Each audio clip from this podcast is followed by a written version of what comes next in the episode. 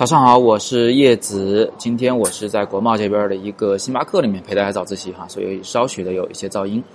普世人提问说：“老师，呃，请问 CMOS 和 CCD 的区别，就是高端相机用前者，中低端相机用后者吗？这二者对于照片最后的输出有何影响呢？”首先，我还是为摄影的初学者们解释一下 CCD 和 CMOS 啊。那它们呢都是数码感光元件，也就是我们数码相机里用来捕捉光线转换成电信号的那个玩意儿。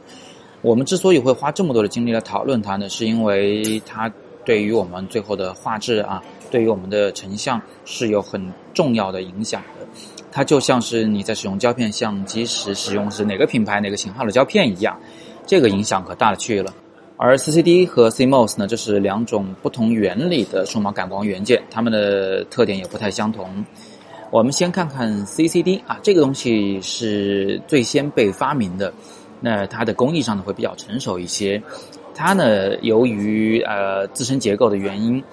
单位像素的面积，就是一个小像素点儿的那个能捕捉光线那个面积呢比较大，这就导致它对光的捕捉能力比较好，整个画面拍出来清晰度比较好，而且。不管是灰阶还是色彩的层次感都非常丰富，讲白了就是画质比较好。就因为这一点呢，过去有很多的摄影爱好者、摄影师都比较推崇 CCD 的相机啊，他们会说呢，能买 CCD 的就不要买 CMOS 的。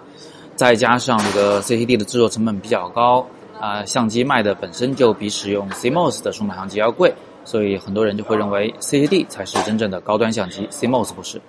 但是对于相机厂商来说呢，CMOS 这种技术呢，仍然有着非常大的诱惑，因为它成本很低，那么厂商呢就会有更大的利润空间了。呃，CMOS 还有一个很显著的特点，就是它的这个呃耗电量小，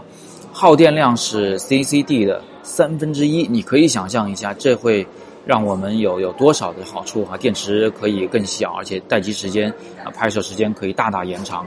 所以厂商们都在研究如何去改进 CMOS 的这个缺点，最终改进来改进去啊，大家发现 CMOS 跟 CAD 居然差不多了，在这个画质上差不多了，所以呢，大家就又把它们翻出来互相比较，呃，争吵不休，到底谁家好呢？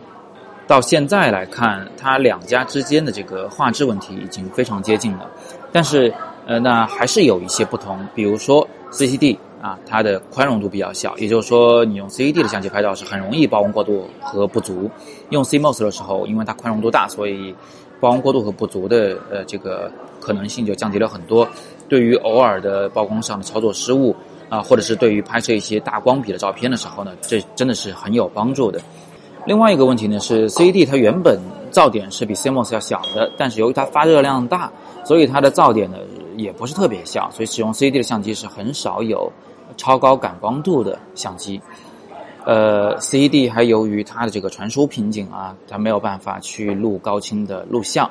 呃，但 CMOS 呢，这些都不是问题，它发热量小，它能够高清录像，呃，而且呢，由于持续的这个工艺的改进，现在 CMOS 的这个感光度已经是非常非常之高了，动不动就是啊五万一千二啊，十万啊，十万多的感光度，对吧？所以从综合素质上看呢，现在 CMOS 确实要比 CCD 更好，这是为什么现在的相机基本上都采用 CMOS 的原因。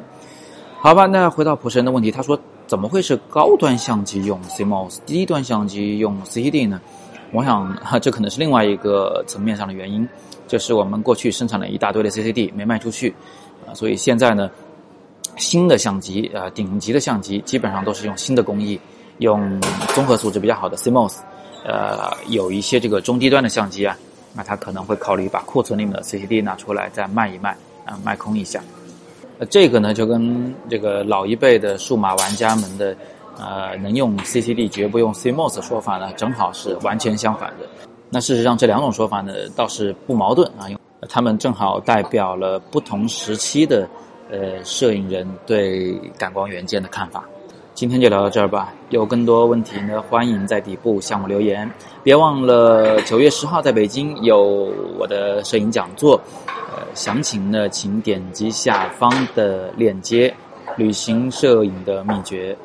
我是叶子，每天早上六点半，摄影早自习，不见不散。